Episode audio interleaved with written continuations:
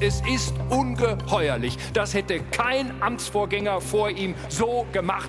Niemand hätte das vor ihm so getan. Deutschland ist nicht zu abhängig. VW ist zu abhängig. Der BASF ist zu abhängig. Der Mittelstand ist viel umsichtiger. Man kann ihn nicht interviewen. Nicht nur wir ausländischen Medien. Der wird auch nicht in China interviewt. Dieser Mann ist unerreichbar. News Junkies. Verstehen, was uns bewegt. Ein Podcast von RBB24 Inforadio. Und am Mikro sind heute Ann-Christine Schenten und Martin Spiller für euch. Hallo. Martin, du machst ja am Wochenende einen Kurztrip an die Ostsee, hast du erzählt. Mhm. Und zwar ganz umweltfreundlich. Du fährst mit dem Zug. Klar. Weißt du, wer darüber wahrscheinlich grinsen würde? Unser Bundeskanzler Olaf Scholz. Ja, ja der hat es eher hm, auf den maximalen CO2-Ausstoß beim Fliegen abgesehen gerade. Genau, das macht er nämlich wahrscheinlich zu dieser Sekunde, wo wir hier reden. Er ist nämlich heute früh losgeflogen und morgen wird er dann in Peking erwartet. Und er verbringt tatsächlich nicht mal die Nacht dort. Also es geht dann wohl direkt wieder zurück oder woanders hin. Der CO2-Fußabdruck des Kanzlers, der soll uns heute aber weniger beschäftigen. Aber der Besuch bei Chinas Staatschef Xi Jinping Jinping, der hat ja schon im Vorfeld für ordentlich Diskussionen gesorgt. Mhm. Was Olaf Scholz da eigentlich will in China und warum er für diesen Besuch kritisiert wird, das schauen wir uns heute mal an. Und wir wollen nicht vergessen zu erwähnen, wir freuen uns wie immer über eure Nachrichten zum Podcast. Schreibt uns einfach an newsjunkies at rbb24inforadio.de, wenn ihr eine Idee habt, zum Beispiel, worüber wir mal reden sollten. Zwei Bilder aus China haben sich bei mir in den vergangenen Tagen eingebrannt. Das erste, der chinesische Ex-Präsident wird auf dem Parteitag der KP vor den Augen von Xi Jinping abgeführt. Man sieht dann auch, wie er ihn so ein bisschen verständnislos anschaut, aber von Xi Jinping keine Reaktion. Und das Zweite, hunderte Mitarbeiter einer iPhone-Fabrik verlassen mit gepackten Koffern das Gelände. Und zwar mehr oder weniger in Panik. Es hat da nämlich einen Corona-Ausbruch gegeben. Mhm. Die Lage, die ist wohl völlig außer Kontrolle geraten. Überall sieht man auf diesen Bildern Menschen in diesen weißen Ganzkörperanzügen, die wir aus China kennen.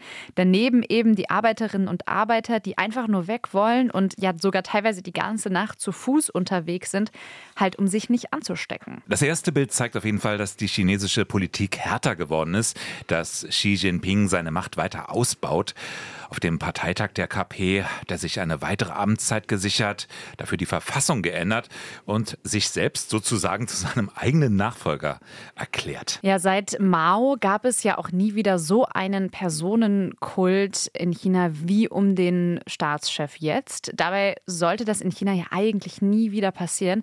Aber Xi ist omnipräsent. Das sagt unser ARD-Korrespondent in Peking, Benjamin Eisel, in unserem China-Podcast Welt macht China. Wenn man sich zum Beispiel die Abendnachrichten anschaut, da sieht man ihn meist zu Anfang der Nachrichten. Xi Jinping war da, Xi Jinping macht das, Xi Jinping hat jenes gesagt, aber man hört ihn nie sprechen. Es ist immer nur, wie man so schön bei uns äh, Medienleuten sagt, ein Bilderteppich mit Sprecher drunter. Hm. Ähm, man kann ihn nicht interviewen, nicht nur wir ausländischen Medien, der wird auch nicht in China interviewt. Dieser Mann ist unerreichbar. Also er schottet sich ab und wird gleichzeitig verehrt.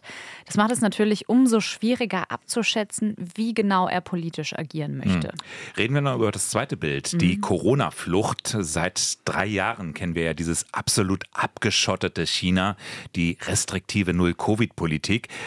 Der einzige Moment, wo China sich etwas geöffnet hat, das waren ja die Olympischen Winterspiele Anfang des Jahres und auch das nur unter ganz strengen Vorkehrungen. Ja, dass China sich so abgeschottet hat, dass es unbedingt beweisen will, dieses Virus, was ja dort zum ersten Mal entdeckt wurde, unter Kontrolle zu haben, das hatte natürlich enorme Auswirkungen auf die chinesische Wirtschaft. Also wichtige, selbstverständliche Handelsbeziehungen, die lagen plötzlich für eine Zeit auf Eis, mhm. eben als kurzzeitig zum Beispiel bei der Autoproduktion nichts mehr ging. Ja, und gleichzeitig hat diese Situation China ja erst ermöglicht, im Inneren härter zu regieren, äh, den Einfluss des Westens auf die chinesische Innenpolitik noch kleiner kleiner zu halten. Mhm. Dabei war das Credo des Westens jahrelang Wandel durch Handel.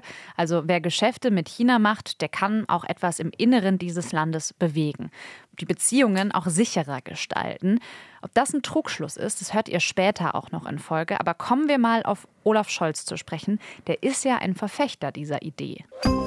Genau, der erste westliche demokratische Politiker, der in dem Land ist, seit der Pandemie überhaupt, der jetzt empfangen wird. Und es ist seine erste China-Reise als Kanzler. Ja, Scholz wird wohl auch mit dieser restriktiven Covid-Politik Chinas Bekanntschaft machen, denn dieses Treffen findet in einer sogenannten Blase statt, also auch total abgeschottet von der mhm. Öffentlichkeit. Deswegen ist es auch so kurz und die chinesischen Teilnehmerinnen und Teilnehmer, die müssen danach kurzzeitig in Quarantäne.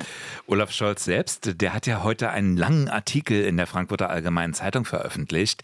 Fünf Gedanken zu meinem Peking-Besuch, schreibt er dass ihn das auf jeden Fall Sorgen macht, dass China sich immer weiter abschotte. Er sagt, wenn sich das Land verändere, dann müsse man auch die China-Politik verändern, also vielleicht weg von Wandel durch Handel.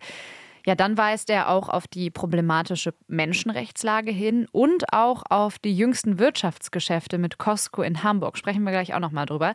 Da sagte er, man differenziere ja immer genau, ob man mit solchen Geschäften jetzt riskante Abhängigkeiten schafft oder verstärkt. Aber er sagt eben auch, es dürfe eben keine erneute Blockbildung geben und dafür müsse man bestimmte Widersprüche auch aushalten und China als Kooperationspartner gewinnen, beim Klimaschutz zum Beispiel. Und er betont, dass eine deutsche China-Politik nicht ohne die europäische Perspektive auskomme.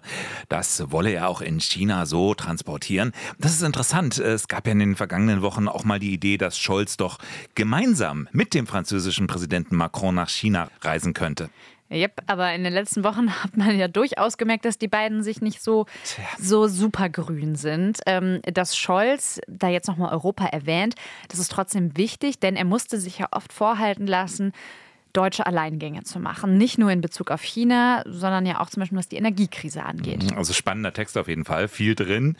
Ähm, dass er sich jetzt nochmal so rechtfertigt für seinen Besuch, das ist natürlich auch eine Reaktion auf die zum Teil doch heftige Kritik. Zum Beispiel vom stellvertretenden Grünen-Fraktionsvorsitzenden Konstantin von Notz. Ich äh, persönlich hätte wenig Lust, äh, einem Diktator kurz äh, nach seiner zweifelhaften Wieder in Machtbringung die Hand zu schütteln. Aber der der Kanzler entscheidet natürlich, äh, wohin der Kanzler fährt. Ja, diplomatisch, aber da merkt man schon, dass einer gar nicht begeistert ist.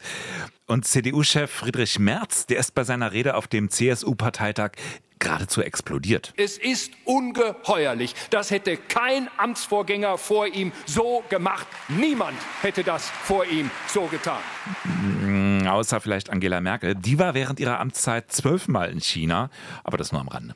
Die Außenministerin Annalena Baerbock, die hat sich da gestern etwas diplomatischer gegeben, ohne die Kritik äh, außen vor zu lassen. Sie findet den Besuch nicht unbedingt gut, sie toleriert ihn aber und sie stellt Forderungen an Scholz. Das sagte sie während ihrer Usbekistan Afghanistan-Reise jetzt gerade. Der Bundeskanzler hat äh, den Zeitpunkt seiner Reise entschieden. Und jetzt ist entscheidend äh, die Botschaften, die wir gemeinsam festgelegt haben im Koalitionsvertrag, die Botschaften, die ich auch hiermit nach Zentralasien gebracht habe, auch in China deutlich äh, zu machen, dass die Frage von fairen Wettbewerbsbedingungen, dass die Frage von Menschenrechten und die Frage der Anerkennung des internationalen Rechts unsere Grundlage der internationalen Kooperation ist. Also Kritik aus den eigenen Reihen. Es steht viel auf dem Spiel für Scholz. Seine quasi Alleingänge in Bezug auf China, die kommen eben beim Rest der Ampel nicht so gut an. Rückendeckung gab es aber immerhin noch vom Bundespräsidenten. Es ist äh, aus meiner Sicht jedenfalls auch wichtig, dass wir nach dem Parteitag der KP in China Kontakt aufnehmen und sehen, was sich möglicherweise in China verändern wird, ob sich die Verhältnisse noch schwieriger entwickeln. Ich habe gar keine Zweifel, dass der Bundeskanzler den Aufenthalt in China auch nutzen wird, um klare Worte zu finden, da wo sie ähm, am, am Platze sind, da wo sie gesagt werden müssen, etwa beim Thema Menschenrechte. Einiges erinnert in China ja auch an Russland, kurz bevor es die Ukraine angegriffen hat. Also Autoritätsbestrebungen nach innen. Gleichzeitig werden Handelsbeziehungen errichtet, die andere Staaten in starke Abhängigkeiten führen während man zunächst kaum beachtet, einen Krieg vorbereitet. China droht Taiwan immer wieder, verletzt regelmäßig den Luftraum der Insel und hat nun auf dem jüngsten Parteitag der KP einen Angriff auch nicht explizit ausgeschlossen. Wenn ihr mehr zu dieser Thematik wissen wollt, dann könnt ihr übrigens unsere Folge vom 29. Juli hören in der ARD Audiothek. Da erklären wir das Verhältnis von China zu Taiwan und besprechen auch, wie sich die Insel auf einen möglichen Angriff vorbereitet. Vorhin fiel ja schon mal das Wort Wandel durch Handel. Scholz will durch seinen Besuch die wirtschaftlichen Beziehungen mit China stärken. Das ist umstritten, haben wir jetzt gehört. Aber warum ist China eigentlich angeblich so ein wichtiger Partner für Deutschland? Das schauen wir uns jetzt mal genauer an. China ist die zweitgrößte Wirtschaftsmacht der Welt. China ist der größte Handelspartner Deutschlands. Auf der anderen Seite, wenn wir uns die Entwicklung Chinas angucken, dann kann das ja schon wieder ein Grund zur Sorge sein. Also vor allem, wenn man daran denkt, was passieren kann, ja, wenn man sich zum Beispiel abhängig macht von russischem Gas. Haben wir vorhin erklärt. Ja, deutsche Unternehmen wollen weiter in China investieren. Der Kanzler bringt bei seinem Tagesausflug ja auch eine ganze Wirtschaftsdelegation mit. China mit 1,4 Milliarden Menschen ist natürlich ein riesiger Absatzmarkt. BASF baut gerade ein neues Werk für 10 Millionen. Aldi will hunderte neue Geschäfte öffnen. Viele Maschinen- und Anlagenbauer, die könnten ohne China wohl dicht machen inzwischen. Ja, tatsächlich nehmen Investitionen in China zu, vor allem in der Automobil- und Chemieindustrie. Also, China ist uns wichtig. Jetzt aber die entscheidende Frage. Sind wir für China auch wichtig? Oder ist das ein sehr einseitiges Verhältnis? Also, aus China heißt es natürlich, Deutschland ist uns ganz wichtig. Hier der Direktor des Instituts für China-Studien in Shanghai, Xu Deutschland spielt eine zentrale Führungsrolle in der EU. Es ist auch die größte Volkswirtschaft in der EU. Die wirtschaftliche und handelspolitische Zusammenarbeit zwischen China und Deutschland hat sich seit langem gut entwickelt. Der Umfang der Investitionen deutscher Unternehmen in China hat zugenommen. Beispiel Autoindustrie. Vier von zehn Autos, die Volkswagen baut, die werden in China verkauft. Und China wiederum ist auch auf deutsche Technologien angewiesen. Jedenfalls sagt das Autoexperte Jian Zelin. Bosch zum Beispiel ist immer noch sehr stark bei Autoteilen, sogar bei Elektroautoteilen und hat immer noch große Marktanteile. In diesem Sinne sind die deutschen Autohersteller immer noch wichtige und unverzichtbare Partner für die chinesischen Autohersteller. Ähnlich beim Maschinenbau oder bei Software, da mag China momentan auch noch Deutschland brauchen. Aber die Frage ist, wie lange noch? Es verändert sich auf jeden Fall gerade etwas. China versucht, bei Schlüsseltechnologien unabhängiger zu werden und steckt selbst viel Geld, zum Beispiel in Luft- und Raumfahrt und ins Militär. Ja, und dann die Einkaufstouren chinesischer Konzerne. Also auch wenn es gerade ein bisschen ruhiger geworden ist, im Autobereich prominentes Beispiel, die Autosparte von Volvo, die wurde ja schon vor zwölf Jahren von Geely übernommen. Geely ist überhaupt ein gutes Beispiel. Inzwischen gehört Geely auch noch Lotus, die sind größter Einzelaktionär bei Daimler-Benz. Und aktuell scheint auch noch der Sportwagenhersteller Aston Martin der nächste zu sein. Und wenn diese staatsnahen Konzerne einkaufen, dann kaufen sie eben auch Know-how, was langfristig wiederum unabhängiger macht. Ein ganz prominentes Beispiel ist übrigens vor sechs Jahren der Kauf des deutschen Spezialroboterherstellers KUKA. Das war ein Schock damals. Also da wurde erstmal von einem Technologieausverkauf gesprochen, selbst in Wirtschaftskreisen. Also das schien eine Grenze ja, überschritten zu haben. Gesunde Beziehungen sehen ja eigentlich so aus. Deutsche Unternehmen, die sind in China aktiv, auch mit Beteiligungen und umgekehrt. Chinesische sind in Deutschland aktiv. Nicht, dass beide voneinander abhängig sind, aber beide Seiten profitieren dann eben.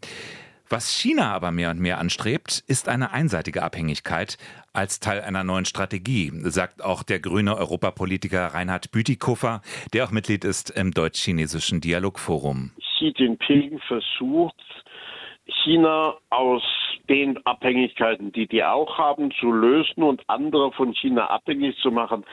China verfolgt keine Wirtschaftspolitik der Partnerschaft, sondern eine Wirtschaftspolitik der Abhängigkeiten. Und China ist bereit, Abhängigkeiten, wenn sie dann existieren, auch zur politischen Waffe zu machen. Dafür gibt es Beispiele aus Australien und Korea und Japan und Schweden und Norwegen und Tschechien und Litauen und viele mehr. Also Handelsbeziehungen als Teil einer geopolitischen Strategie.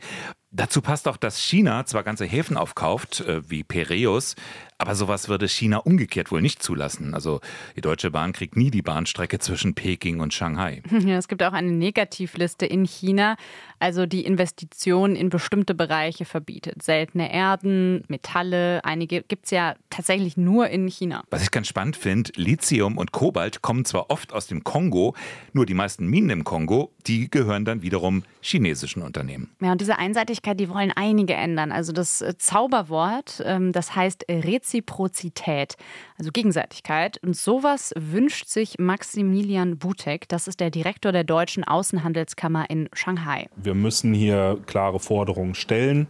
Wenn wir offen sind für chinesische Investitionen, was wir äh, sein sollten, dann muss das Gleiche auch für deutsche und europäische Unternehmen gelten. Ja, wünschen kann er sich das. Aber Reinhard Bütikofer, der kann darüber nur lachen. Das haben wir jetzt ungefähr 25 Jahre lang von China gefordert. Als China in die WTO aufgenommen wurde, hat China äh, versprochen, dass es äh, ein ähm, Beschaffungsrecht schaffen würde, das für ausländische Unternehmen dieselben Rechte schafft äh, wie für chinesische. Das haben sie, glaube ich, 17 Mal wiederholt, das Versprechen, aber nie realisiert. Also wer heute noch mit dem Versprechen hantiert, vielleicht könne man China gut zureden, der will den Leuten ein X von U vormachen. Der Grünen-Politiker Reinhard Bütikofer heute im RBB 24 Inforadio. Ja, man muss äh, dazu sagen, es gibt vom Volumen her schon noch mehr deutsche Investitionen in China als umgekehrt. Das ist aber überhaupt nicht vergleichbar, sagt Max Zenglein vom Institut für China-Studien Merix in Berlin. Ein ganz zentraler Unterschied ist, dass wir nicht so tun können, dass ein Unternehmen wie Costco ein ganz normales Logistikunternehmen ist. Also dieser Vergleich hinkt sehr stark.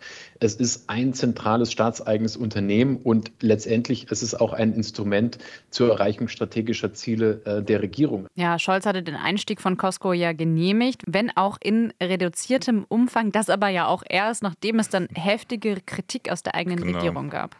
Und es gab ja schon im Vorfeld des heutigen Besuches ähm, die Vorfreude auf ein weiteres Gastgeschenk, eine Chipfabrik. Die steht in Dortmund, gehört bislang der Firma Elmos. Die will eine schwedische Firma kaufen, offiziell. Dahinter steckt aber ein chinesischer Konzern mit engen Kontakten wohl zu Regierung und Militär. Und die hat Olaf Scholz dann so in seiner Tasche dabei, diese hm. äh, Chipfabrik. Wer weiß. Also auch hier bei diesem Geschenk soll der Verfassungsschutz der Bundesregierung wohl abgeraten haben. Äh, Im Fall des Hamburger Hafenterminals, da waren ja auch diverse Ministerien gegen den Deal. Und was ist bei rausgekommen? Ja. Costco und Elmos äh, sind ja nur zwei Investitionen Chinas auf der Welt. Andere haben ähnlich strategischen Charakter. Also gerade im Rahmen dieses Projektes Neue Seidenstraße, mhm. ganze Bahnlinien, Häfen. Und wir haben eben gerade in der Ukraine gesehen, was man im Konfliktfall machen kann, wenn man einen wichtigen Hafen kontrolliert. Ja, das ist auch einfach ein Mittel der Macht. Jetzt ist natürlich die Frage, war Deutschland in der Vergangenheit zu blauäugig, wie Reinhard Bütikofer sagt, oder macht Deutschland zweimal hintereinander denselben Fehler? Auf dem Papier zumindest sehen es ja mittlerweile fast alle kritisch. Die CDU zum Beispiel fordert eine neue Globalisierungsstrategie. Die Abhängigkeit von China, die müsse neu bewertet werden. Das klingt anders als alles, was Merkel auf genannten zwölf China-Reisen bislang von sich gegeben hatte. Ja, vielleicht ein kleiner Lernprozess, aber auch die SPD klingt da mittlerweile ein bisschen anders. Vorsitzender Lars Klingbeil. Den Fehler, den wir bei Russland gemacht haben, den dürfen wir bei China nicht wiederholen. Und deswegen heißt es jetzt raus aus der Abhängigkeit, jetzt die strategischen Entscheidungen treffen und jetzt selbstständiger werden als Deutschland und als Europäische Union. Das betont übrigens auch Olaf Scholz, äh, hat er im Vorfeld gesagt, und zwar Zitat, äh, nicht alle Eier in einen Korb legen dass niemand einseitig uns abhängig machen kann. Das ist sicherlich die Lehre, die viele ziehen, auch aus der Entwicklung, die Russland genommen hat. Ja, Problem ist nur, das hätten nicht alle verstanden, hat zumindest Reinhard Bütikofer bei uns gesagt. VW ist zu abhängig, der BASF ist zu abhängig, der Mittelstand ist viel umsichtiger. Da gibt es zwei Realitäten in unserer Wirtschaft. Die einen, die sich so abhängig gemacht haben, dass sie nur die Chance sehen, noch abhängiger zu werden, und die anderen, die versuchen, in diese Falle nicht zu gehen. Die Frage ist jetzt, wen unterstützt die Politik? Und da ist der Bundeskanzler eindeutig. Von den zwölf Leuten aus der Wirtschaft, die er mitnimmt, sind neun die Chefs von Großkonzernen. Kleinere Unternehmen scheinen da ja zum Teil längst vorsichtiger geworden zu sein. Da wird nicht mehr so alles durch die rosarote Brille gesehen. Also alles super, China-Geschäft läuft. Nee, die Gefahr der Abhängigkeit, die wird schon mehr gesehen als früher. Es gibt ja auch in China viele Risikofaktoren, die plötzlich so ein ganzes Geschäftsmodell zum Einsturz bringen können. Das sind neue Zölle, das sind Sanktionen oder es ist, das haben wir gesehen, eine Pandemie. Genau. Mehr Einblicke und zwar auch ganz nah dran, was für Erfahrungen mittelständische Unternehmen aus Deutschland in China machen und wie ihre Notfallpläne aussehen, sollten sich die Umstände verändern. Das ist sehr spannend. Das könnt ihr nachhören in unserem Podcast Weltmacht China und zwar in Folge 2. Da geht es nämlich genau um die Frage, wie abhängig ist Deutschland von China? Ja, und da merkt man schon, wenn man das hört, die Strategien sind sehr unterschiedlich. Viele versuchen, ihr China-Geschäft abzukoppeln, also im Prinzip einem chinesisches Unternehmen auszulagern. Andere, die ziehen sich aber eben auch ganz zurück. Könnt ihr jederzeit abrufen, den Podcast in der App der ARD Audiothek. Wie natürlich auch uns, die News Junkies. Und wir sagen auch mal Tschüss an dieser Stelle. Morgen gibt es eine neue Folge. Ich bin dann raus, aber Martin bleibt euch erhalten, dann zusammen mit Hendrik Schröder. Bis morgen. Tschüss. Tschüss. News Junkies. Verstehen, was uns bewegt. Ein Podcast von RBB24 Inforadio. Wir lieben das Warum.